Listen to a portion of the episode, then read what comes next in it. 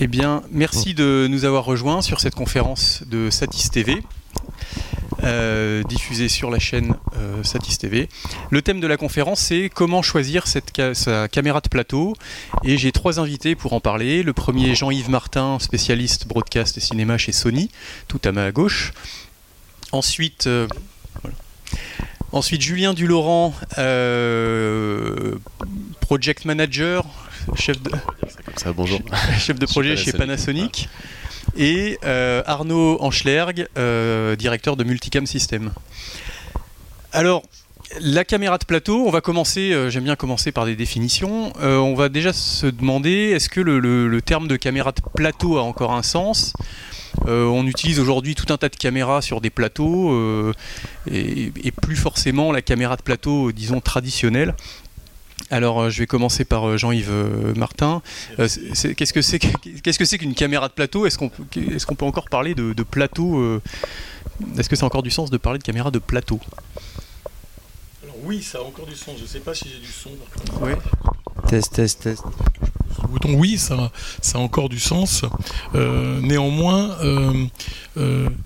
les, besoins de, mettre les besoins de faire des captations plateau ont changé. C'est-à-dire qu'en fait, oui, la caméra de plateau traditionnelle avec son unique connecteur, enfin son unique câble qui amène l'énergie, qui récupère les signaux euh, de départ, qui récupère les signaux de retour. On sent que c'est un peu la fin du satis, là j'ai un peu plus de voix, excusez-moi. Mais euh, ah, c'était nocturne, hein, jusqu'à 23h hein, hier soir. Et donc euh, récupérer absolument toutes les informations dont le cadreur a besoin et dont le réalisateur a besoin, les intercoms, etc. Ce concept existe toujours. Parce que quand il faut les déployer rapidement euh, sur des théâtres de, captation qui peuvent être des arénas, qui peuvent être des stades de foot, qui peuvent être des, endroits où, du, sport ouvert, hein, les Jeux Olympiques, ce genre de choses, c'est des, c'est pas des stades, ça se passe pas toujours dans des stades, ça se passe aussi dans des endroits ouverts où il faut déployer un dispositif de captation fiable euh, résistant aux intempéries et capable d'être à 1000%, 1000 euh, opérationnel au moment où l'événement se produit, ça c'est un besoin bien spécifique, bien particulier, qui est toujours couvert aujourd'hui par une offre chez les grands fabricants, que ce soit Sony, Panasonic, euh, Ikegami en fait aussi, Thomson, il y, a quelques grands acteurs qui font encore des caméras dans ce secteur-là. Et non parce que cette caméra qui était incontournable, universelle il y a encore 10 ou 15 ans, aujourd'hui on peut la remplacer par des boîtiers photo avec tous les problèmes que ça pose, mais c'est possible, il y a des captations qui sont comme ça, avec des caméras qui se sont un peu spécialisées dans ce, dans ce mode de captation. On en reparlera. Chacun va donner aussi un peu sa définition. Et, euh, et des moyens, disons, plus euh, automatisés avec des, caméras, par exemple PTZ, où on peut préprogrammer des plans sans avoir forcément un opérateur, un caméraman derrière chaque caméra pour faire des économies d'échelle et pour centraliser la partie euh, réalisation. donc on n'est plus obligé d'avoir des caméras de plateau, comme je les ai définies au départ, pour faire des captations de d'émissions type talk show, d'émissions euh, type euh, euh, présentation de, produits ou présentation de, techno, etc. Des choses qui sont un petit peu démonstratives. On n'est plus obligé d'avoir ces gros dispositifs lourds. Et puis de temps en temps, on a du mix. Parce que par exemple, quand on va avoir un prompteur qui fonctionne bien, qui est bien en lien avec les bons interfaces, les bons protocoles, bah si on ne peut pas monter ça forcément sur un appareil photo c'est pas forcément faisable avec les optiques, avec tout ça. L'écosystème qui va autour est compliqué. Alors il y a des petits prompteurs hein, qui coûtent pas cher, etc. Mais si on veut être dans un écosystème vraiment professionnel, une chaîne de télé, par exemple un plateau de chaîne de télé, bah, à un moment donné, il va rester une caméra studio euh, pour justement accrocher un prompteur et être compatible avec l'écosystème. Mais euh, on pourrait la remplacer par autre chose. Merci. Est-ce qu'on pourrait faire un, comme tu disais, il y a encore euh, peut-être 10 ans, encore que je me souviens qu'il y a plus de 10 ans, on commençait déjà à déployer ce qu'on appelait des caméras système, c'est-à-dire des, tourelles avec des donc sans cadreur, avec des voilà, donc ça fait déjà même euh, encore plus de 10 ans qu'on avait des caméras comme ça. Est-ce qu'on pourrait faire un, historique de, de l'évolution justement à partir du moment où on n'avait que ça? Quelles, ont été les demandes? Et puis qui ont fait évoluer la caméra de plateau vers euh, voilà, le PTZ, les, les dos fibres, les grands capteurs, etc.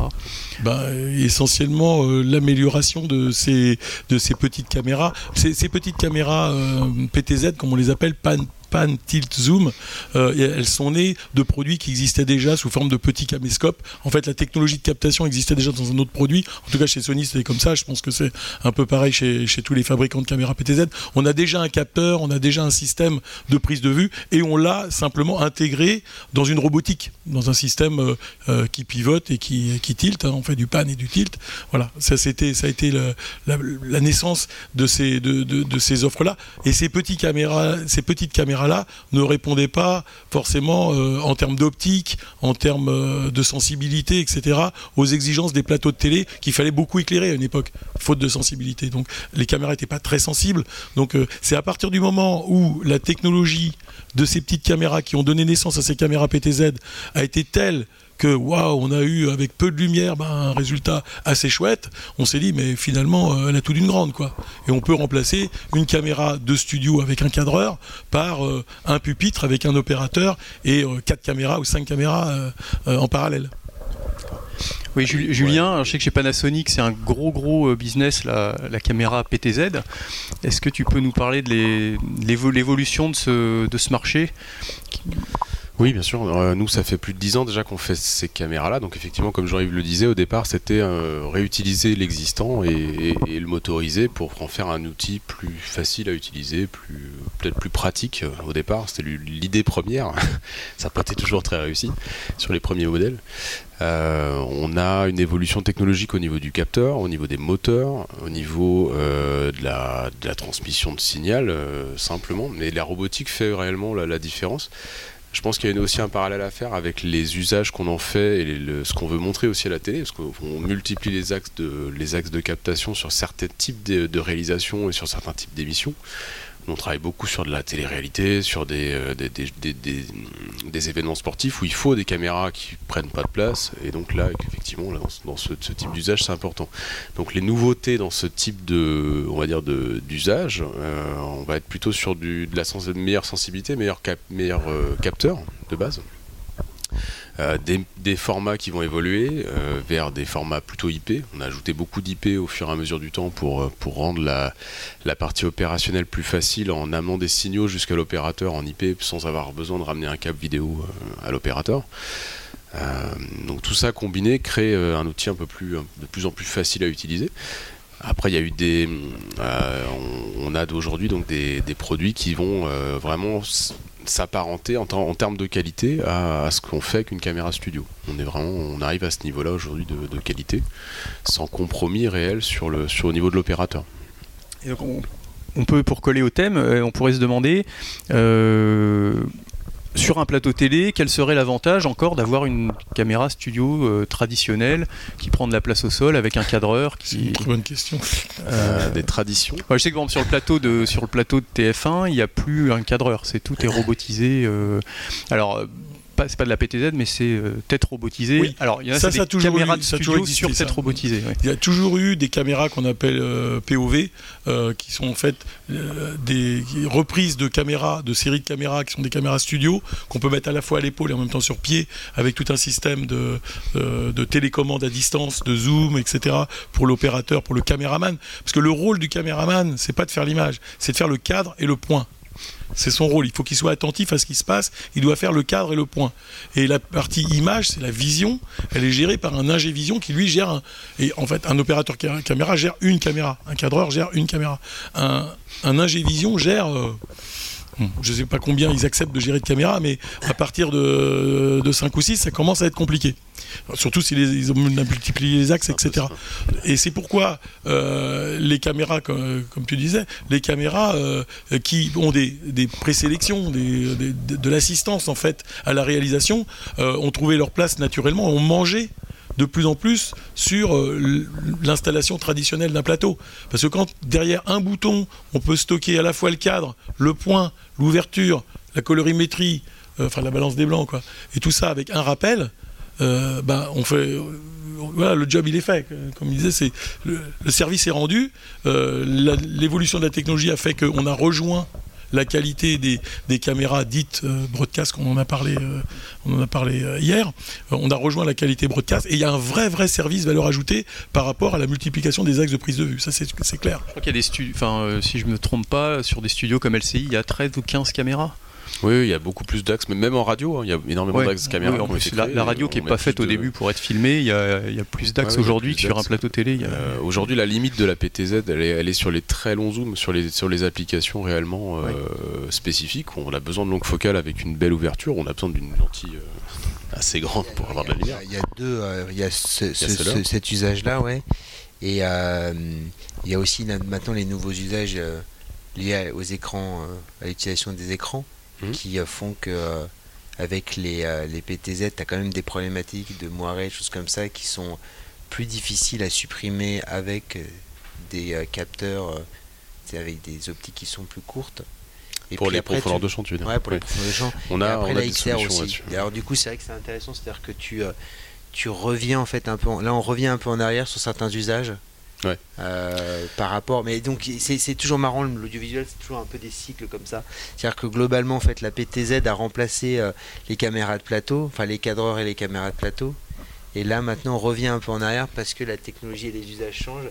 Et donc on revoit en fait réapparaître. Alors pourquoi on revient en arrière? Euh, Pourquoi on revient en arrière? Ben Parce qu'à un moment donné, euh, c'est, en fait ces produits-là, c'est la PTZ en fait. Euh, je pense que vous avez été les premiers finalement à sortir les premières caméras, mais c'était fait, c'était, c'était dans le département de surveillance. Il y a 18 ans exactement. Ouais, c'était, c'était, de la surveillance, donc ils mettaient ça pour faire de la surveillance. Et au fur et à mesure, en fait, les, les usages au niveau de la prod, mais c'est plutôt venu du ce que j'appellerais c'est assez, assez, marrant parce que la discussion qu'on est en train d'avoir là, là, elle ressemble beaucoup à celle qu'on a eue il y a, hier par rapport au broadcast en fait. Et je pense que la notion de broadcast. Alors c'était hier, c'est la discussion, c'était est-ce que est-ce que le broadcast signifie encore quelque chose Et donc ce qui est intéressant là, c'est qu'on voit aussi euh, à travers l'évolution des PTZ. Euh, moi, je me rappelle il y, a, 10 ans quand on a commencé à utiliser ces caméras là. Enfin, je suis pas, enfin, on est fabricant sur des fabricants, donc on a un regard peut-être un peu différent euh, de Pana et de Sony sur euh, la façon dont ce marché a évolué. Mais en fait, je pense que la PTZ est arrivée aussi parce qu'à un moment donné, il y avait des besoins en termes de production, il n'y avait pas les moyens qu'on avait euh, pour des raisons économiques sur le web en fait c'est-à-dire que sur le web tu n'avais pas beaucoup d'économie où l'économie était très légère et donc ces caméras en fait nous au début quand on a commencé parce que nous quand on a fait ça on était c'était des petits on faisait des, des prods sur c'était des conseils municipaux, des trucs où euh, globalement on n'avait pas les moyens de mettre des cadreurs. Et, bref. Donc et du coup ces PTZ nous ont beaucoup aidé en fait pour finalement réduire les coûts de production, tout simplement parce qu'on avait un opérateur qui maîtrisait plusieurs caméras. Euh, et à un moment donné, ce marché il a grimpé et c'est comme tout, c'est-à-dire qu'il y a eu une montée en qualité. Euh, et après maintenant, bah, là vous étiez seul, maintenant il y, a, il y a combien de fabricants de caméras PTZ sur le marché, c'est juste hallucinant. Et là maintenant, maintenant c'est certains usages qu'on a en broadcast, ces caméras-là, les caméras, sauf peut-être la dernière que vous avez sortie, va peut-être permettre de répondre à des problématiques euh, plateau télé euh, et du coup, euh, mais là pour le moment, sur certaines contraintes, nous par exemple, on ne va pas utiliser ces caméras-là parce qu'elles apportent des problèmes que résolvent d'autres euh, d'autres capteurs. Par alors qu'est-ce que vous utilisez pour le même budget Quelle est l'alternative à la caméra PTZ Ah non, c'est alors, c'est pas. Du coup, c'est pas non, alors ça, ça, dépend parce que là, encore une fois, faut faut, faut, faut tout relativiser aussi. c'est vrai qu'aujourd'hui, tu as beaucoup d'acteurs sur les capteurs c'est pas euh, avant il y avait un marché qui était beaucoup plus euh, qui était beaucoup plus recentré. Là maintenant tu en as un peu partout. Euh, là typiquement si je prends par exemple après je rentrerai pas dans les détails techniques mais globalement sur par exemple du plateau XR aujourd'hui prendre de la PTZ c'est pas possible donc on va partir sur des capteurs. À, cause du moiré. À cause, du moiré, de plein de choses, de la profondeur de champ. On a des solutions. Hein. Sur la dernière, on a un filtre anti-moiré justement. Ouais, mais, tu, mais tu, pour la profondeur de champ. Donc pour, pour, être, pour, expliquer, euh, sur ces caméras PTZ, on a des, en général des petits capteurs, donc des petites focales et donc des grandes profondeurs de champ. Et mm. quand on filme un écran, euh, donc un écran fait de LED. Un peu les effets. De, on a des effets de, de moiré. LED. Mais je vois ce que tu veux dire, mais là, c'est pas qu'un problème de moiré, c'est aussi que derrière, on a besoin de, de flouter en fait le fond. besoin de voilà. on, a besoin de faibles profondeurs de champ. pas le personnage qu'on filme, hein, euh, non, bien sûr. mais ce qu'il y a derrière. Profondeur de champ euh, la profondeur de champ. Et là, tu n'as pas de profondeur de champ avec les caméras. Le problème des PTZ, c'est que tout est plat en fait. Il n'y a pas de profondeur de champ. Mais c'est normal, c'est un problème, c'est physique en fait. Donc, ça, mais ça arrangeait bien le cadreur.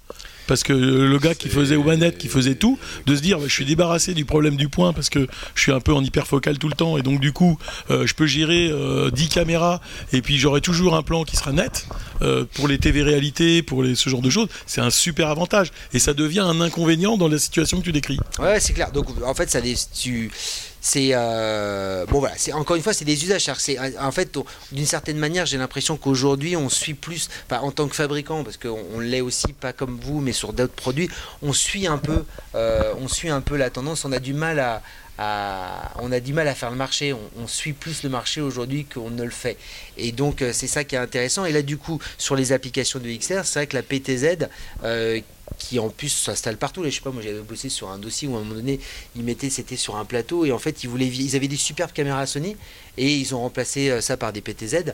Et euh, en fait, tu te dis, mais en fait, il fallait, il fallait juste changer la tête. Vous auriez pu garder l'optique, la, qualité de l'image, le rendu était meilleur qu'une PTZ. C'était évident, mais euh, pour des, c'est des choix stratégiques qui font à un moment donné que ils s'orientent sur de la simplicité, c'est plus facile à remplacer, c'est plus facile à l'exploitation, enfin bref. et puis tu as, l'application XR qui est revenue après, qui était peut-être pas là au départ. Non, non, voilà, c'est une application très spécifique. Ouais, je suis pas en train de remettre en cause l'évolution de la PTZ, c'était très très bien. Euh, c'est super et au contraire, ça a développé plein de trucs, la radio filmée, plein d'usages. Mais c'est juste là, je, trouve toujours amusant en fait, à un moment donné, mm. les, ce qu'on appelle les avant et les après, tu sais, euh, globalement aujourd'hui et sur, et sur les capteurs, parce que pour rebondir sur ce que tu disais, je suis pas tout à fait d'accord avec toi sur les, capteurs. Aujourd'hui, tu as, des capteurs qui sont accessibles, euh, que tu peux mettre sur des petites têtes robotisées et, qui te permettent pas d'atteindre le prix euh, d'une UE 150 ou d'un équivalent chez vous, mais pour quelques milliers d'euros en plus, tu peux quand même avoir accès à une technologie qui te permet de faire de la XR, par exemple. Ce que tu pourrais pas faire avec de la PTZ. Mais il y a 5 ans, ce que je suis en train de te dire n'aurait jamais existé. Tu vois, effectivement, il aurait fallu prendre un bloc optique, enfin tout un, tout un, tout un, tout un, tout du matériel où tu en aurais pour 60, 70 000 euros. Là, aujourd'hui, c'est possible de le faire euh, euh, la même chose beaucoup moins cher en fait. Mais c'est comme pour la PTZ au final. La PTZ, euh, les tarifs sont un peu équivalents, mais c'est la qualité. Tu gagnes en qualité au fur et à mesure des nouveaux modèles que vous sortez. Donc, euh, voilà, c'était juste petite. Euh, ah oui, c'est intéressant. alors maintenant, on a vu, on a vu aussi, donc il y a eu l'avènement des, des, PTZ, qui est encore un, marché qui est encore en expansion, je pense. Et on a vu aussi fleurir tout un tas de technologies de, qu'on appelle des, des dos fibres ou des adaptateurs fibres, je sais que tous les constructeurs euh, avaient de la demande pour ça et sont, euh, ont essayé de développer ou de, prendre des, des, éléments tierce partie pour, pour adapter n'importe quelle caméra en caméra de studio.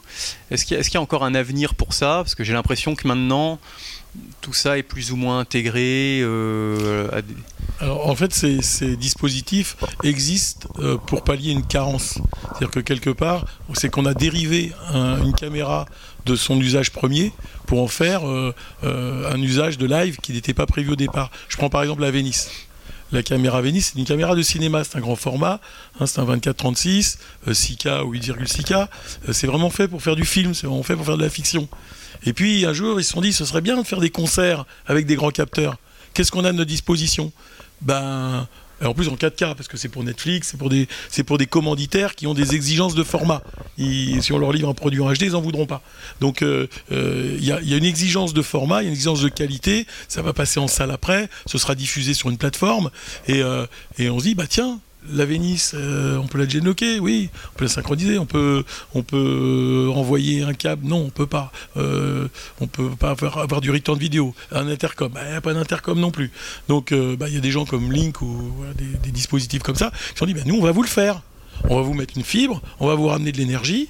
En fait, ils vont, transformer une caméra qui n'était pas dédiée à ça au départ en un objet qui va remplacer une caméra dite studio, puisque c'était l'origine de, la question, qui aurait très bien fait le job. On aurait très bien mis. Dite plateau. Hein, dite plateau, avec, avec une fibre qui amène tout, justement, un, monoconnecteur. Ils vont, ils, vont la transformer pour justement faire cet usage-là. Euh, jusqu'à ce que, par exemple, Sony décide de faire une caméra dédiée, euh, qui s'appelle euh, la F5500 euh, qui est un grand capteur, euh, un, super, un Super 35 du coup, c'est pas un full frame, un, grand capteur euh, dérivé de X, la, caméra de film qui s'appelait F55, et qui est une vraie caméra studio. C'est-à-dire que tout la bricole, les, les, fibres, les signaux de retour et tout ça qu'on était obligé de ramener et de connecter sur la caméra, maintenant, ça y est, on a une vraie caméra avec une seule fibre. Bon, coût de l'investissement, 100 000 euros. Donc ça concerne qu'un certain type de production. Pas toutes les Exactement. Carrément. Et c'est pas aussi polyvalent dans le sens où ça n'enregistre pas. Mais c'est vrai qu'on a tous. Et en plus, ça n'enregistre pas. On a eu c'est le même cas aussi. Parce que l'intérêt des adaptateurs fibres, c'est qu'on pouvait mettre ça sur des camcorders qui, en plus de transmettre, ils enregistraient à l'intérieur. Bah, par exemple, pour les concerts, on enregistre tout en RAW. C'est hallucinant. Vous avez des concerts avec 25 caméras 25 fichiers RAW, fichiers RAW 8K ou 6K euh, euh, qu'il faut gérer ensuite en post-prod. Hein. C'est hallucinant. Mais encore une fois, c'est des niveaux d'exigence de, production très très élevés. Mais pour en revenir à, l'évolution des PTZ, bah, à partir du moment où il y a une demande, on est tous attentifs, nous fabricants, hein, on tend nos oreilles, on se dit Ah bon, vous la voulez la caméra euh, PTZ mais grand format? Eh ben, on va vous la faire. Et c'est comme ça qu'on en a sorti une il n'y a pas longtemps. C'est ce que vous montrez aujourd'hui sur le stand. aujourd'hui. Mais euh, c'est ni plus ni moins qu'on a repris exactement le même concept en intégrant les exigences. tu parlais par exemple de, de, de, silos de service, de fibres, de, de réseau, euh, tout, tout en IP, etc. Donc ça, c'est les exigences aujourd'hui des opérateurs. Les opérateurs, quand ils déploient une caméra, ils n'ont pas envie de prendre un tournevis et de faire du bornier. Euh, voilà, hein, on prend un switch, on branche tout, dessus, on met des adresses IP et ça se débrouille. Et eh ben, on, on, on s'adapte à ça on s'adapte à ces exigences-là, et que ce soit chez Panasonic ou chez Sony, nos caméras sont opérables en quelques minutes. On les met en route, on branche, distribue les adresses IP, et le contrôleur, il les voit toutes, et on peut jouer avec en très très peu de temps. Chez Panasonic, les, les dos fibres, ça a été euh, une histoire aussi Ça a été ton histoire, je crois. ouais, mais moi, c'est pas moi qui parle aujourd'hui. J'avais compris. Euh, non, effectivement, on avait des caméras cinéma sur le même principe, euh, très performantes en basse lumière, qu'on nous a demandé de transposer sur la partie purement captation concert, encore une fois. C'est là où on a réellement la demande sur, sur des, des, des, mises en scène où on ne doit pas toucher la lumière, on doit réellement capter tel qu'on le voit à l'œil nu. Et seul ce type de caméra le permettent avec des focales euh, intéressantes et des profondeurs de champ intéressantes. Euh, donc pour amener ces contraintes-là euh, dans la partie studio, bah, il a fallu juste prendre la même caméra, effectivement la transposer avec des dos fibres qu'on a été chercher chez des fabricants tierces parce qu'on n'a pas fabriqué notre, notre propre système. Mais effectivement, on a fait exactement la même démarche que, que, chez Sony. On, on, arrive, on arrive avec une caméra de plateau en début d'année prochaine qui va être monture PL, avec tous les accessoires plateau dont on a besoin. Euh, et c'est vraiment une demande du marché d'aller chercher une image typée cinéma, mais sans contrainte supplémentaire sur la mise en service. Donc là, euh, vous avez une nouvelle caméra qui est ergonomie caméra de plateau et en monture PL. Exactement. Un peu comme on a fait nous avec la, F, euh, 5500 qui est sortie l'année dernière. C'est ça. La PLV 100 chez nous, donc qui sera positionné un peu plus donc le... gamme. Euh, tu vois, quand je te dis euh, que c'est la clientèle qui fait le marché sur la BTZ, ça fait 5 ans que c'est comme ça. Vis-à-vis d'eux bah, Vis-à-vis de la manière dont les, la des usages, oui. En fait, aujourd'hui, la PTZ, ce que je trouve intéressant aujourd'hui, c'est sur, les, sur les, fabricants de, de caméras, c'est que c'est réellement le marché qui a orienté en fait les développements euh, sur ce. Et en fait, c'est marrant comment vous arrivez à vous tirer la bourre euh, euh, pour, pour, pour, pour, faire grimper ce marché. Mais c'est génial parce que y a, franchement, il y a 5 ans, personne, la PTZ, franchement, personne ne voulait en entendre parler. Euh, et, c'est marrant comment ça a accéléré euh, en l'espace de 5 ans. Et euh, bon, là, après, vous avez les leaders de la PTZ. Après, il y a plein de petits fabricants qui font du produit d'entrée de gamme. Mais du coup, au niveau de la. Je trouve c'est assez fascinant la manière dont. Et là, c'est une demande du marché. C'est-à-dire que le marché a réellement demandé à ce que. c'était évident qu'ils allaient utiliser de la PTZ. Et c'était évident que c'était à celui qui serait le meilleur en termes de capteurs et compagnie.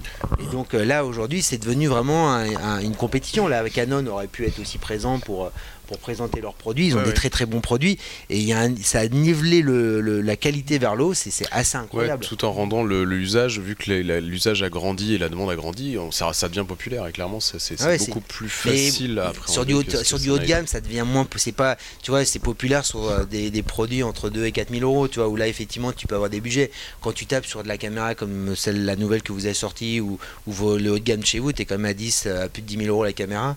Euh, tu vois, tout le monde ne peut pas se payer ce produit-là. Donc euh, ça reste, euh, tu vois, ça reste quand même un produit haut de gamme, mais qui derrière, à un moment donné, à une époque, j'en profite, mais tu sais, c'est on payait un produit à 8 9 000 euros, une PTZ, la qualité était pas au rendez-vous, tu vois. Tu avais presque les gens venaient sur le stand, me disaient putain, mais avec une caméra que j'achète au supermarché, j'ai un meilleur capteur, tu vois. Et donc à un moment donné, il y avait une décorrélation entre les attentes du public et vous je dis vous parce que on entend les fabricants qui ont, qui ont fabriqué des choses. Et à un moment donné, ils ne comprenaient pas, mais comment je peux payer une caméra à 8000 euros alors que j'ai un rendu qui est moins euh, moins propre qu'une caméra, moins souple à régler aussi. Ouais, non, mais je sais pas, mais c'est juste, c'est au niveau du, c'est juste pour dire, en fait, c'est génial de, de, de, la manière dont ça a fait, a boosté ce marché, où finalement maintenant les caméras PTZ, tu peux vraiment t'en servir pour faire plein de trucs, parce que la qualité derrière, elle est au rendez-vous, quoi. C'est ça qui est On a eu aussi un phénomène des nouveaux entrants. Euh, sur, ce, sur ce phénomène de captation d'événements euh, ou d'émissions, etc. Les nouveaux entrants, c'est les gens qui venaient pas du tout du monde de la télévision. C'est-à-dire qu'en fait, ce qui s'est passé, c'est qu'avec les, les, caméras type studio, la, la qualité d'image, elle était gérée par l'ingévision. C'est l'ingévision qui décidait que toutes les caméras étaient uniformes, quel que soit l'angle de prise de vue. On pouvait les commuter l'une derrière l'autre à n'importe quel moment. L'image était toujours cohérente mais il n'y avait pas de demande, de euh, artistique. C'est-à-dire qu'il fallait que le réalisateur, soit sûr qu'au moment où il demande la caméra 5 ou la caméra 8, ça passe à l'écran et qu'il y ait les mêmes balances des blancs, les mêmes poses de, visage, etc. Donc c'était une exigence professionnelle de restitution d'une qualité standard dont personne ne se mêlait tu avais peut-être quelqu'un qui faisait de l'éclairage, mais c'était des gens qui venaient de la télévision et qui faisaient de l'éclairage de plateau de télévision. Là, on a eu des nouveaux entrants, des chefs opérateurs, des directeurs de la photo, euh, des constructeurs de décors, des gens qui fabriquent un, écosystème de décors dont les écrans maintenant font partie. En plus, avec voilà. Et ces gens-là, ils viennent pas du monde de la télé. si on leur parle de Nice, si on parle de Slop, si on leur parle de Black Gamma, de Black Stretch, ou de choses comme ça, ou de, Matrix, ou de Matrix, mais ça, ça leur évoque rien du tout. Faire une balance en bougeant un bleu et un rouge, mais ils comprennent pas. Pourquoi je bouge du bleu et du rouge euh, pour faire une balance? Moi, je change ma valeur de blanc, je change ma température de couleur, je change ma teinte. ils parlent avec un autre langage, mais ils sont arrivés. Ils sont arrivés par les grands capteurs, ils sont arrivés par les nouvelles demandes euh, qui viennent qui vient un peu du cinéma. Et à un moment donné, nous constructeurs, il faut qu'on s'adapte aussi à ça. Oui, parce qu'en cinéma, tu enregistres en log, tu fais pas réellement d'étalonnage. Non, tu fais pas, tu fais pas d'étalonnage. Néanmoins, tu as la double, la double contrainte, c'est-à-dire qu'ils te demandent une production live avec un mélangeur, avec une réalisation, avec une, une restitution directe pour faire une EDL la plupart du temps, ou pour juste montrer ça au directeur de la photo, au réalisateur. Et puis en parallèle, ils enregistrent tout, comme tu dis, et tout sera retraité en post-production. Et ce sera traité par des gens qui viennent non pas non plus du monde de la télé, ils viennent du monde du cinéma. Ce sont des étalonneurs. Et ça, ça a tout changé. Et ça nous a obligés de revoir, euh, nous constructeurs, notre copie. On a été obligés de dire, ah oui, mais alors du coup, ils en veulent plus de notre, c'est ce que tu disais Arnaud, ils en veulent plus de notre caméra Tartampion qui fait l'image standard parce qu'on avait réussi quand même à le faire quand même à la fin. Une caméra PTZ euh, dernière génération en capteur euh, tiers de pouce ou, ou 1 sur 2 5 pouces, quelque chose comme ça, ou 1 pouce. Bah, ça faisait une image télé, hein, c'était relativement oui, plié. une image vidéo quoi. Oui voilà, c'était la vidéo standard. C'était le vidéo. Mais tu n'avais pas toute la panoplie de réglages que tu avais dans une caméra studio pour les rematcher, pour refaire. Tu pouvais, mais c'était c'était un peu capillotracté, tiré par les cheveux, pardon. Euh, ce qu'on a vu aussi euh, arriver, c'était une offre de caméras de plateau. Euh, alors dans, les, dans les petits budgets, mais, mais pas, pas PTZ, on a vu des choses aussi très bizarres comme des, bah, comme tu disais, des, hybrides, finalement des appareils photo hybrides sur gimbal avec. Ça n'a pas duré longtemps ça. Ça, ça a pas duré. Bah non, parce que c'est une telle tannée à mettre en œuvre. Alors c'est pas cher, mais c'est apparemment pas cher parce que c'est pas fiable. Euh, il y a des tas de choses comme les formats d'enregistrement que tu peux pas bien gérer. Euh, t'as pas de, retour vidéo correct. Tu es sur de la technologie HDMI avec des convertisseurs de partout. Donc oui, il y a eu ça parce qu'il y a eu une volonté d'aller vers des capteurs qui n'existaient pas, des grands capteurs. Mais dès qu'on a sorti euh, des, des Varicam, des, F55 ou des choses comme ça, c'est sorti assez Moi, je me souviens, je crois que c'est. il y a eu une vague. Pla Planipress qui avait une collection d'Alpha 7 avec des des équipements euh, pour faire des captations live quoi. Mais quand je dis des collections, c'est peut-être, je sais pas, il y en avait peut-être 30 ou 50. Il y, avait un, manque, mais je pense que maintenant, je, pense que cette mode-là, elle a passé. J'étais chez TIG il y a pas longtemps, j'ai regardé sa collection de, de C300 et autres là, elle est en, elle est en chute libre quoi. Ça y est, c'est remplacé. Donc maintenant, c'est remplacé par quoi? Bah, c'est remplacé par les nouveaux modèles PTZ euh, qui sont sortis euh, chez Panasonic, les nouvelles PTZ qui sont sorties chez Sony. enfin, pour du live, quand il y, a quand même besoin aussi de caméras où on peut bouger un peu, où on peut, c'est pas toujours, c'est pas toujours des caméras fixes. Oui, il y a oui, avec une accessoirisation, des polières, etc., quelque chose d'un peu plus portable. Ça, ça existera toujours un petit peu. Hein.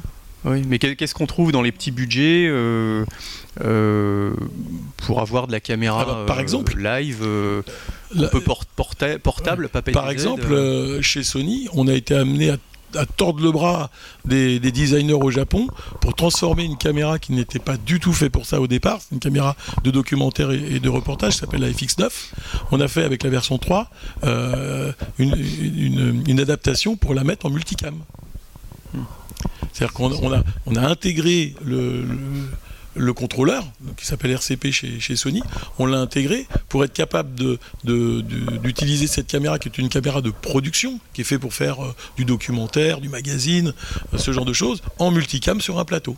Grand capteur, 6K, voilà, ce qu'on a dit tout à l'heure. Je, pense, euh, mais je pense à. Les Japonais n'étaient pas d'accord au départ. Hein. Ils voulaient pas. Ils ont fait des. Ils pas fait pour ça. Bah, vous allez le faire, les gars, parce que le marché le demande. Bah, Black Magic le fait, donc il faut le faire maintenant. C'est ça. oui, alors, il y a, alors est-ce que. Est-ce que. tu présentes les trucs, euh, jean Non, mais. non, en fait, là, par exemple, Black Magic, moi, j'ai trouvé. Euh, là, ils sont arrivés avec leurs produits, là, les Ursa, c'est c'est un truc de ouf. Maintenant, j'en vois partout, là, sur des prods. Et, et c'est marrant parce que du coup, encore une fois, c'est un, peu le retour en arrière. C'est-à-dire que les mecs qui ressortent des vieilles optiques Canon euh, et Fuji qui foutent sur les caméras, euh, bah, tu m'étonnes avec une caméra à 3000 euros ou à 4000, je sais plus combien ça coûte. Bah en fait, globalement, ils se font un kit, ils récupèrent des optiques d'occasion. Je pense qu'il y en a plein dans les magasins, dans les, dans les, dans les, chez les brokers là, ils se font des, petites caméras à 7 7 8000 euros tout tout et en plus avec un superbe. Euh, donc non non c'est ça aussi c'est vachement là aussi c'est vachement intéressant euh, en termes d'évolution. Euh, en, termes de caméra plateau, hein, j'entends. Bah, c'est vrai que ça peut être, la, caméra de plateau, c'était un peu le disons le, produit le plus cher qu'on pouvait trouver, euh, c'est peut-être ça l'est encore sans doute dans le haut de gamme, c'est sans doute la, caméra la plus chère qu'on peut trouver. Et Blackmagic tout d'un coup ils ont euh, ils ont un peu cassé. Euh... je sais pas comment vous vous avez accueilli euh, la chose. Mais c'est une bonne question. Ben, on a réagi. Mal. on a réagi. Hein. Alors alors qu'est-ce qu'on trouve chez Laurent Qu'est-ce qu'on trouve chez Panasonic par exemple pour des petits budgets, enfin en tout cas plus réduits que que la caméra plateau standard. On sort alors ça va de du caméscope de points qui va être qui va être piloté en IP. Euh, un caméscope tout simple, euh, sur le même principe que, qui n'était pas forcément prévu pour ça au départ, mais qui va être, qui va être piloté en IP. Et on se retrouve euh, derrière à, attaquer plutôt des, modèles plateau entrée de gamme en deux tiers. On va avoir des, fonctionnalités en moins. On va simplement faire une, version, une version light de la, du haut de gamme, en gardant le même capteur pour ne pour pas faire de compromis sur la qualité, rester potentiellement en 4K. On va proposer juste un modèle HD de base qui est upgradable en 4K derrière avec la HC3009. Donc c'est un modèle euh, peu cher qui permet aux gens déjà d'investir dans un produit qui est, natif 4K et qui permet d'évoluer derrière vers, euh, s'ils le veulent, faire de la, de la, production 4K. Mais on voit, c'est un, peu lié au, vous, format de production. Les, les, les, les, modèles des produits, hein, parce que peut-être que les gens ça intéresse d'avoir des, Là, c'est oui, références. La, la, chez Panasonic, c'est la HC3009, euh, qui, est un, qui, est un, qui, une déclinaison de la UC4000, en fait, qui est le plus haut de gamme chez nous. Euh, et sur ce principe-là, en fait, on va juste en retirer simplement certains connecteurs, certaines fonctions qui ne sont pas forcément utilisées par la plupart des productions. Parce que là, on ne s'adresse pas aux mêmes clients non plus. Hein. On s'adresse plutôt à des, à des, prestataires événementiels, des, petites chaînes de télé, des. Euh, des écoles qui ont besoin de former euh, leurs étudiants, qui ont besoin d'avoir une bonne image pour certains, qui ont besoin d'avoir la même ergonomie mais avec certaines contraintes en moins, parce que finalement simplifier une caméra plateau c'est aussi simplifier l'usage qu'on en fait. Euh, si on n'a pas, pas forcément besoin de certaines fonctions sur, euh, sur du studio classique ou sur de la conférence ou sur des, usages plus traditionnels. Faut pas oublier que la caméra studio, elle est en grande partie utilisée effectivement en télé, mais pas que. enfin, c'est vraiment lié à l'usage qu'on en fait. Hein. On, a, on, a, beaucoup de conventions, conférences, d'événements filmés qui n'ont qui ont, qui ont pas du tout les mêmes contraintes qu'une émission de télé, où le degré, le curseur ne va pas être au même endroit. Euh, les usages, donc les opérations opérateurs qui, sont derrière les, commandes n'ont pas les mêmes compétences, faut être, faut, être aussi honnête. Il n'y avait pas forcément les mêmes enjeux non plus, donc bah, ça, ils ont besoin d'outils plus simples à utiliser, d'où l'émergence de ces produits-là. alors, ça a été drivé effectivement au départ par des marques un peu, un peu outsiders sur ces produits-là, euh, qu'on bousculé un peu le marché, c'est clair. Mais ça fait partie des produits effectivement qui, permettent de mettre un pied à l'étrier à certains clients qui vont euh, qui n'auraient pas forcément été vers la cam plateau. Il y a des caméras pour lesquelles il ne faut surtout pas changer les usages. Parce qu'il y a des métiers derrière. Il y a des métiers, il y a une efficience, il y a une opérationnalité.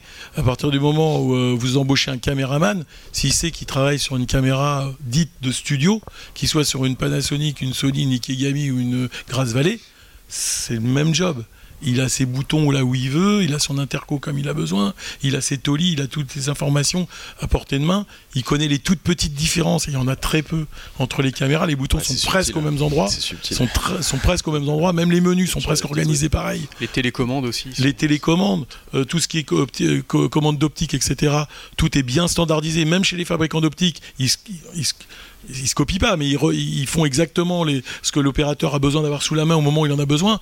Pareil pour les ingévisions. Les ingévisions, ils ont besoin de, savoir comment ils vont traiter leurs images euh, sans être obligés de dire ah bah là, celle-là je sais pas là, j'arrive pas.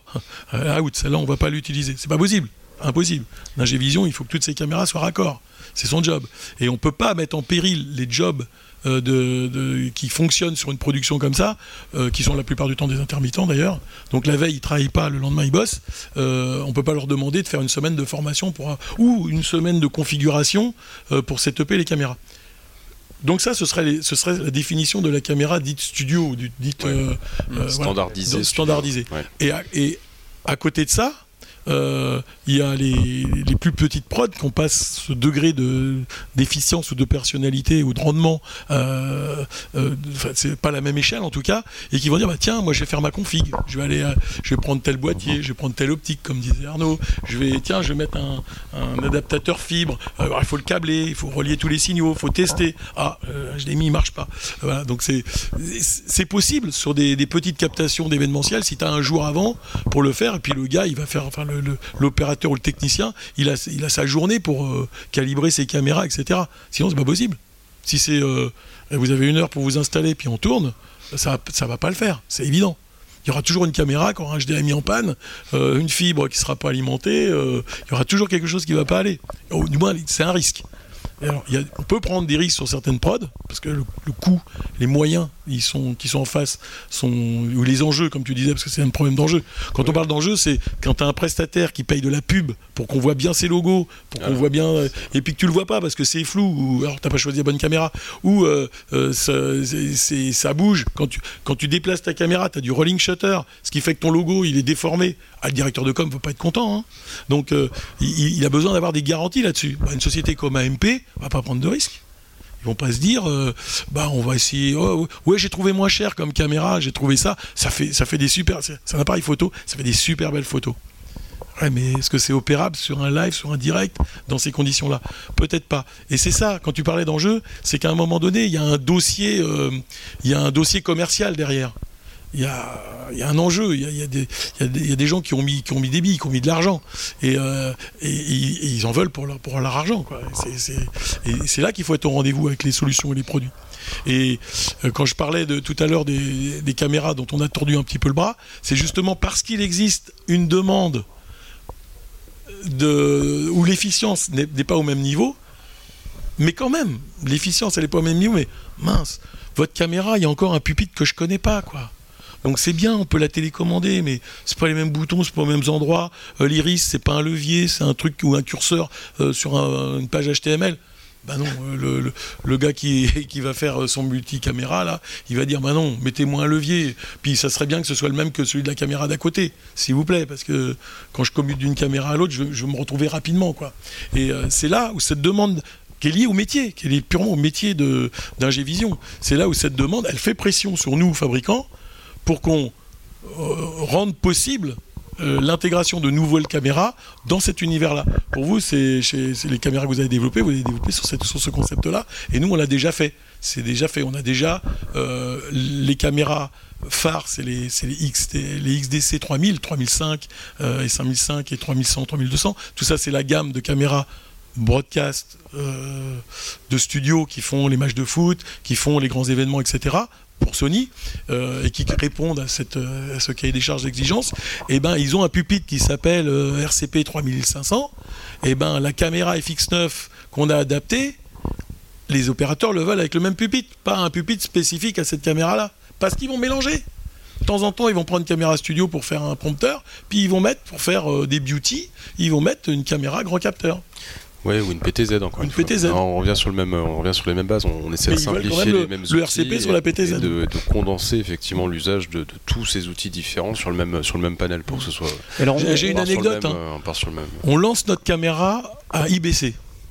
Laquelle la, dernière, la, Laquelle La FR7. Elle s'appelle. D'accord. Elle s'appelle. Oui, mais je suis là aussi. Non, non, mais c'est important. Bah, elle s'appelle ILME FR7 pour ceux qui sont curieux et on la présente là euh, sur le Satis si vous, êtes curieux. On lance cette caméra. Première question est-ce qu'on peut brancher un RCP dessus? Réponse des Japonais, ils étaient là. Non. Mais est-ce que, c'est, est-ce que ça sera possible? Euh, oui, c'est possible, c'est techniquement possible. Quand est-ce que vous allez le faire? C'est pas décidé. À la fin d'IBC, c'est décidé. En février. Donc on l'aura pour février 2023. Voilà, c'était simple. Pression du client, pression des opérateurs. Bah, les Japonais ont dit OK, euh, dans notre to-do list, on va remonter le point un peu plus haut, quoi, puis on va le faire. Ben, on, voit, on voit aussi. Euh, puisqu'avec tous ces systèmes, euh, enfin comme tu dis, il y a une demande d'uniformisation des outils pour que les gens n'aient pas à se reformer, etc. Les gens qui connaissent leur métier n'aient pas à en apprendre un, deuxième.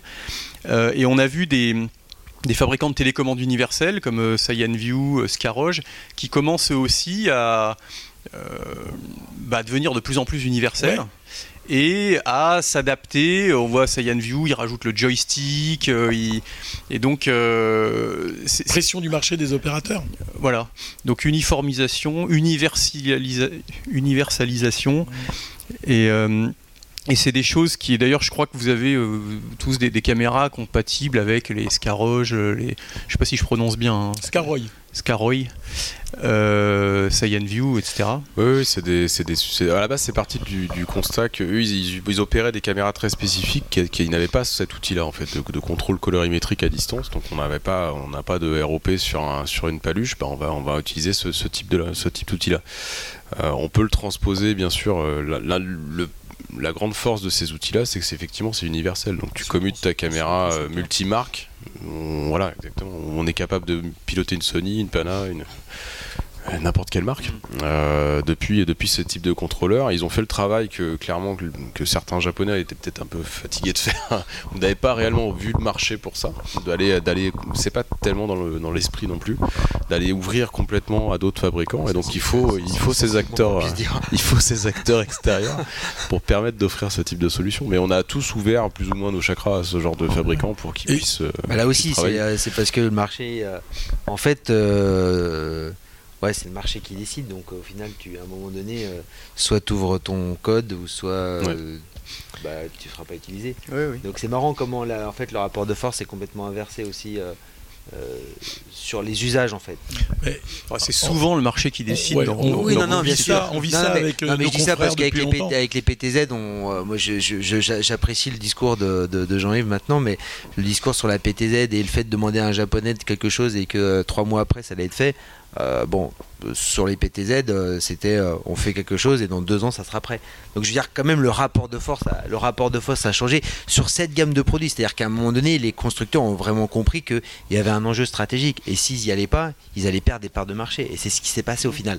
Donc tu vois cette, tu vois, je pense par rapport au PTZ, le discours on fera ça dans deux ans, bah on a vu ce que ça a donné. Tu vois ce que je veux dire?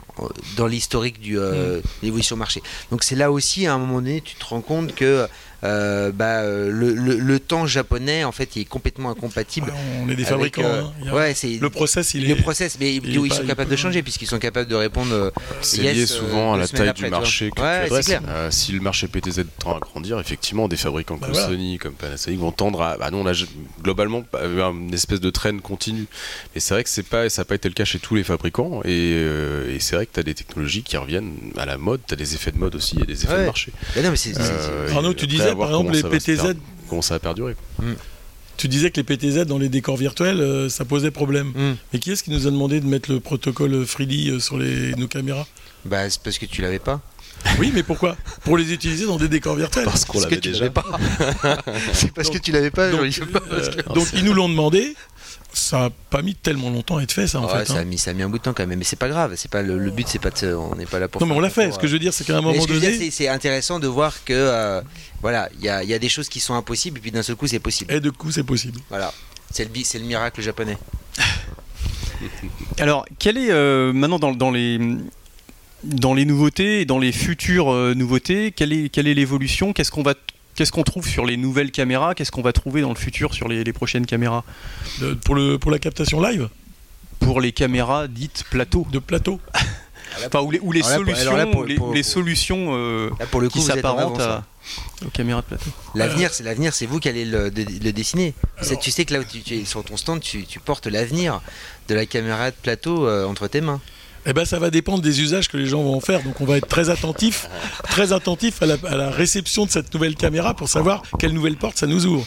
Euh, parce qu'on a fait un peu un pari. On a fait un pari Ouais, avec cette pas fait un caméra. pari Donc Mais- là, là, attends, parce qu'il faut préciser, tu parles de la caméra euh, qui a un capteur full frame Full frame. en PTZ. en PTZ, dont le gros avantage c'est de euh, d'amener la technologie PTZ dans le champ du cinéma, puisqu'on est sur euh, du grand capteur, sur de l'optique interchangeable, sur du log, sur de la lutte. Euh, donc on est vraiment dans l'environnement de production type euh, fiction, quoi. Et, et- et pourquoi pas euh, plateau virtuel, puisque maintenant la fiction se tourne aussi avec Ouais, des décors virtuels, etc. Donc on est dans ce, on est dans ce champ-là, mais on est aussi sur une demande des réalisateurs d'émissions de télé, comme les émissions de cuisine par exemple, où euh, une émission de cuisine, si le plat il ressemble pas à ce que vous avez envie de manger, vous achetez pas quoi. Euh, si euh, tout paraît en plastique, euh, vous achetez pas non plus. Donc euh, vous allez suivre une émission de cuisine quand ça va vous donner l'eau à la bouche, parce que vous avez des belles images. Et d'ailleurs dans les émissions de cuisine, il y a beaucoup de plans où c'est des beauty. On met une belle optique, un petit plateau tournant, des lumières, etc. Donc c'est vraiment travaillé comme du cinéma presque. Sauf que l'économie, c'est la télévision, c'est du problème de flux. Donc c'est pas tout à fait la même chose. Donc on va pas pouvoir forcément faire ça avec des Venice ou des Varicam ou des caméras euh, euh, plus haut de gamme. Et on pourra pas non plus le faire avec des caméras de studio parce que l'infrastructure est beaucoup trop lourde pour mettre dans une cuisine par exemple. C'est trop compliqué. Et donc on va le faire avec quoi? On va le faire euh, avec des PTZ et on va le faire avec des caméscopes d'épaule pour certains plans et on va faire un mix caméra en fonction du type de production qu'on veut. Et, là c'est vrai qu'on va voir quelles sont les productions qui, nous prennent, qui choisissent cette caméra plutôt qu'une autre.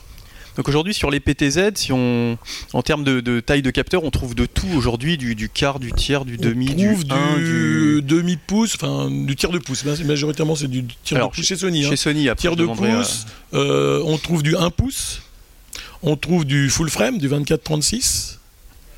Après, les autres solutions, c'est des sol- solutions en, en, en deux tiers de pouce avec des accessoirisations externes, avec des, euh, de la motorisation externe. D'accord. Et chez, chez Panasonic, on- qu'est-ce qu'on trouve dans la gamme euh, Euh, ça démarre avec du demi-pouce sur les Ouais. petites euh, entrées de gamme, on va dire, et on monte sur du 1 pouce euh, sur les plus, euh, les, les plus hauts de gamme. Là, on a sorti la UE 160, donc on sort, pardon, en février prochain la 160, qui est un capteur 4 tiers photo, croppé 1 pouce pour qu'on garde euh, cette, euh, cette polyvalence, euh, le même, la même optique pour rester grand angle et avec une grande valeur de zoom, parce que c'est aussi l'intérêt d'une PTZ pour, pour ce que nous on, en, on en retire, c'est que ce soit facilement positionnable, facilement, facilement mis en œuvre, sans, sans réfléchir à- au choix de l'optique ou à des choses comme ça.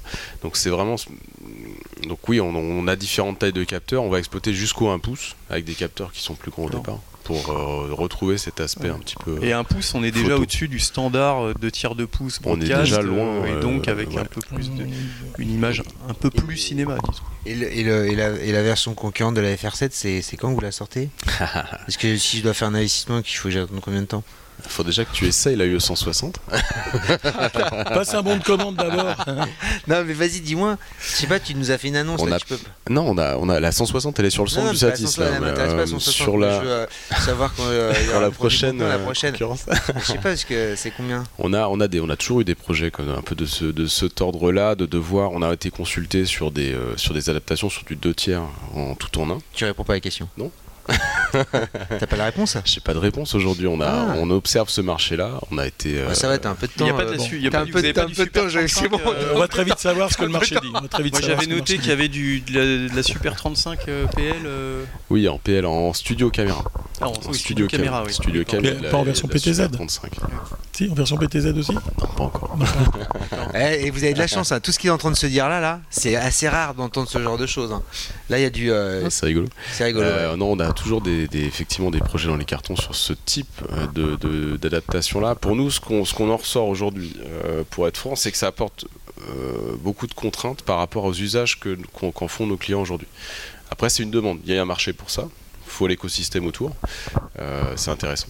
Et effectivement, ouais, on, va, on va suivre ça de près. Ouais, c'est ça, c'est c'est la question de savoir est-ce que c'est un marché de niche ou est-ce qu'il y a, il y, a une vraie, euh, il y a une vraie appétence du marché Bah, c'est- et Du coup, c'est vrai que la, la position, le positionnement pour, euh, pour une marque qui doit développer. Parce que c'est vrai que ça coûte cher de développer un produit quand même. Mhm. Donc, euh, Je- tu je peux confirme. pas. euh, Je tu confirme. peux, tu peux pas te dire, bah tiens, je vais lancer un truc juste parce que Sony le fait, il faut que je fasse la même chose. Alors que là, on est vraiment au haut du panier. Donc, c'est-à-dire qu'on est vraiment sur, on est sur le top niveau, mais il y a un marché qui est, quand tu vois comment, là encore une fois, ça rejoint la discussion sur le broadcast. Quand tu vois aujourd'hui que l'exigence, elle descend. Euh, d'une certaine manière, Euh, du coup tu dis jusqu'où je dois monter avant à un moment donné de sortir un produit qui va juste rester sur une étagère.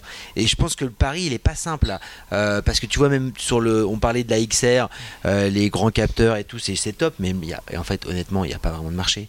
Donc euh, là tu vas développer un produit pour un marché qui est inexistant. Donc euh, le risque il est, énorme. C'est un nouveau produit, c'est un complément. Et effectivement, Ouais. on n'est pas, on a, on pas, on n'est pas allé dans ce sens-là aujourd'hui. Euh, Nous, ce qu'on observe, par qu'on exemple, ça trop, trop restreint. Hmm.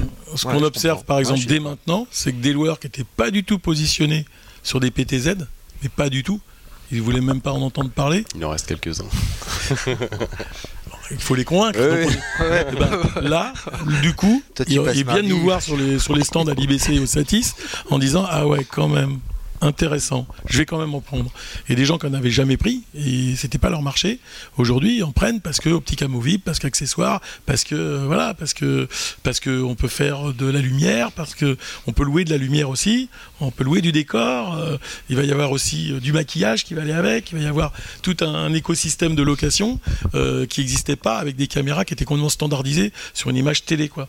Et cette souplesse qu'on a, alors cette souplesse elle existait en vrai parce que la caméra FR7 qu'on vient de sortir, en vrai c'est euh, une FX6. C'est, c'est- dedans, c'est le capteur de la FX6, c'est l'électronique de la FX6, c'est l'enregistreur de la FX6, c'est les sorties de la FX6. Ce qu'on a rajouté, c'est euh, euh, la possibilité de mettre une fibre.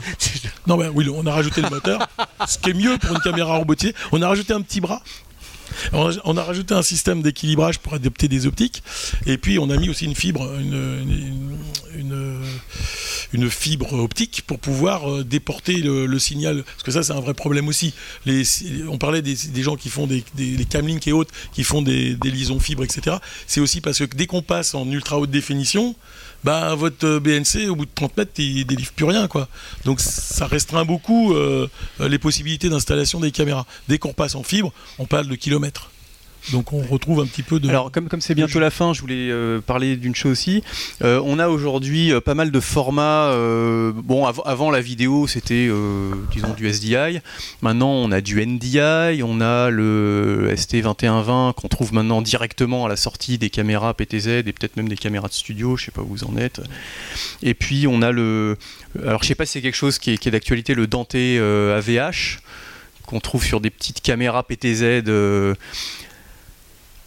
donc on se retrouve avec une évolution, enfin maintenant en sortie de caméra, euh, on exige du SDI, du HDMI, euh, du ST2020, du NDI, euh, du euh, peut-être du, Dante AVH. euh, comment ça va, comment ça va exister, euh, cohabiter ou euh, est-ce que vous voyez une tendance euh, C'est l'écosystème de, production qui, en décide. hein. Si on délivre pas les bons signaux, on sera juste pas choisi. Oui, il y a Faut ça, tout faire, Il y a des contraintes de- de- d'environnement et d'infrastructure aussi. Parce que clairement, nous, on, a beau- on embarque énormément de protocoles dans nos caméras. Mm. Et on se rend compte finalement qu'il y en a assez peu qui sont utilisés en, en Mais si tu les as pas, tu vends pas. C'est pour cocher des cases souvent. Euh, Il y a quand même, non, faut être pragmatique. Il y a quand même des, des vraies, des vraies avancées technologiques au travers de, la vidéo sur IP. Euh, Aujourd'hui, on embarque euh, du NDI en général par défaut sur nos produits. Et du 2110, la 160 qui arrive embarque du 2110, qui va nous permettre de communiquer un peu plus loin que juste d'envoyer un signal vidéo. de renvoyer des retours, d'envoyer du contrôle et, d'avoir sur deux brins de fibre avoir un, vrai. Aujourd'hui, le gros du marché, ça reste une utilisation SDI Qu'est-ce que Arnaud euh, Sur euh, bah, ça, encore une fois, ça dépend. Là, on parle de 21-10, c'est cool, mais bon, ça coûte cher. Donc euh, bon, voilà. Enfin, encore une fois, ça va être, ça va être ça va être euh, accessible pour euh, une partie de la clientèle, c'est un pourcentage assez faible. Et, euh, mais ça a marché parce qu'il y a de la caillasse, hein, clairement. donc, mais il reste marché faible. Non, non, aujourd'hui c'est beaucoup de SDI et après du NDI. Je pense que le NDI vraiment a, ça, le NDI, a bien ça, bastonné, hein. ça a bien bastonné, ça marche quand même relativement bien. Mais après, je sais pas, vous êtes NDI ou NDI-HX ou HX, Donc là, euh, voilà, c'est encore, euh, encore une étape pour les constructeurs de proposer du NDI, parce que le NDI HX, en fait, c'est du faux NDI. Et euh, c'est un, c'est un, flux, un flux compressé de la caméra. Donc en fait, c'est une petite arnaque marketing. C'est encore comme les fabricants aiment bien faire ça. Alors là, hein on s'insulte pas hein, sur le plateau. Hein. dans ce sens-là, on a du full, si comme, on, dit tout là, c'est ça qui est bien. Putain, là, on peut tous dire, il n'y a pas de risque. Oui, mais c'est enregistré. Mais oui, mais, mais, tout le monde le sait. Je veux dire, globalement, c'est, c'est, un peu. Non, mais c'est, une arnaque dans le sens où globalement, c'est vendu comme un concept. C'est un flux qui existe déjà dans la caméra. Dans la caméra, en fait. Je dis, mais c'est plus une arnaque, pas des fabricants pas ceux qui sont là. Euh, qui sont eux fabricants. Non, mais NDI, il y a plusieurs, il y a plusieurs formats et maintenant ils ont un mix. Euh, ils ont, ils ont pour, pour que ces caméras soient compatibles et que ça propulse l'utilisation du NDI, ils ont été malins, ils ont encapsulé quelque chose en utilisant un flux qui existait déjà dans la caméra. Mais ce qui était malin, c'est malin, mais ils ont vendu ça comme un concept nouveau alors que c'était déjà dans la caméra, c'est-à-dire que tu peux récupérer le flux directement sans utiliser le NDI et donc, en fait, tu payes une licence que tu n'aurais pas payé. Ça, c'est clairement le problème de Newtek. Mais c'est pour ça. c'est pour, ça que c'est pour ça que j'insiste sur le fait que les gens qui sont présents dans cette salle ne sont pas responsables de cette situation. Il est important de préciser ça. Non, bref. Donc, euh, non, responsable mais pas coupable. Mais voilà. mais, le NDI, par contre, là, on se rend compte que c'est plus compliqué parce qu'il n'y a pas beaucoup de fabricants qui proposent le NDI. Euh, même même Newtek a pas proposé NDI tout de suite sur les caméras qu'ils ont vendues. Donc c'est quelque chose, c'est une prochaine étape et c'est ça qui fera peut-être gagner en qualité et qui peut-être deviendra un concurrent sérieux. Ouais, c'est déjà, là. Ouais. Mais le service du NDI, il est quand même au rendez-vous. Si tu effectivement mets un petit peu ton mouchoir par-dessus la qualité intrinsèque de la caméra, tu as quand même le service. Hmm. C'est simple, un fil, tu es sur un réseau, euh, et tu as de l'image sur un PC. Ah, c'est top. Donc euh, t'es pas obligé hein. d'avoir un décodeur, pas obligé d'avoir un écran spécifique, etc. Mais je dirais que euh, ce que tu disais est juste, même si tu disais avec beaucoup d'ironie, il y a quand même quelque chose que je retiens et qui est, euh, qui est à souligner, c'est que les, les, les sorties des caméras disponibles euh, sont prévus pour s'adapter à des types de production dont les budgets sont variables. NDI, ça va être petit budget. Hmm. Si maintenant tu me demandes de comment on peut intégrer la nouvelle caméra, la FR7, dans un environnement euh, 21 Je ne t'ai pas demandé, Jean. Mais moi, je me le demande moi-même, comme ça je, je fais la réponse. On a la sortie fibre, 10 km. Derrière, tu mets un boîtier avec une sortie, euh, avec, un, avec un connecteur euh, RJ45, parce que ça existe, les passerelles, euh, les, passerelles qui sont capables de, convertir du 12G SDI en 2110, il y, a des, il y a des fabricants qui le font, et tu, tu rejoins après l'univers du 2110. Et quand tu as les moyens de faire du 2110 en infrastructure, tu as les moyens d'avoir le convertisseur.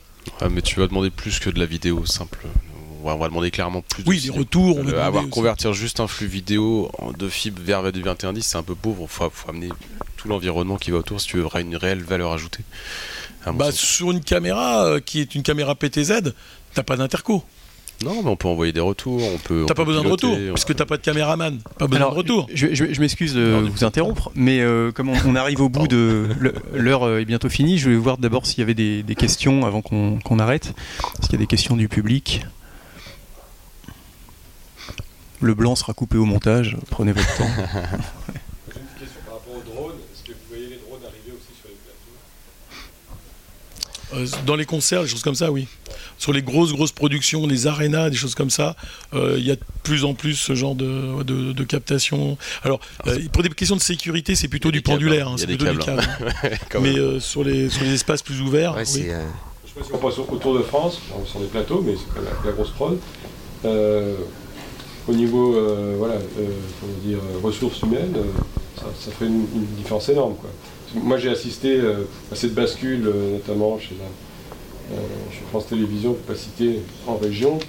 où effectivement on est passé sur la PTZ. Et ce qu'on voyait surtout, c'est que au lieu d'avoir un cadreur par caméra, ben, il n'y avait plus qu'un seul opérateur derrière le Bouton. pupitre. Et on pouvait penser qu'en fait, ok, la qualité euh, des caméras PTZ est montée, effectivement, mais c'est surtout un avantage économique énorme pour la chaîne euh, par rapport euh, au nombre de, de personnel nécessaire. Euh, la servitude d'une chaîne comme ça, c'est de faire du problème de flux. Et euh, ça marche de toute la 24-24, 7 jours sur 7. Donc si on veut pas repasser toujours la même chose, il faut être capable de produire du contenu, en plus régional, donc euh, qui n'est pas forcément diffusé partout. Et donc ça, cette contrainte-là fait que France Télévisions a, trouvé que ce moyen-là leur permettait de continuer de satisfaire leur cahier des charges de service public euh, avec les ressources qu'ils avaient. Mais c'est une, belle, adaptation du coup euh, du client, du, du produit, enfin de la chaîne, euh, qui s'est saisi de moyens qui, arrivaient, qui émergeaient, euh, pour une qualité restituée qui est quand même au rendez-vous. Pour faire des émissions qu'ils font, qu'est-ce que ça mènerait d'avoir des caméras de tiers de pouce? Faire un talk show, belle image, bien propre, toutes les caméras ont le même rendu, peut commuter, le service est rendu. Après, on peut se poser la question que deviennent les caméramans, etc. Mais de toute façon, ils- ces émissions n'existeraient pas s'il fallait les produire avec les moyens euh, de la chaîne, parce que les caméramans qui tournent un programme ne tournent pas un deuxième programme. Ils font un programme à la fois. Donc, euh, si- s'il faut les doubler, les caméramans, pour faire deux émissions, le budget double. Enfin, pas tout à aussi, parce que c'est les moyens humains qui coûtent le plus cher au final. Cher. Donc, euh, voilà. Donc, à un moment donné, si on veut faire deux programmes pour le prix d'un, il faut trouver des solutions. C'est ce qu'a trouvé France Télévisions, et c'est plutôt malin.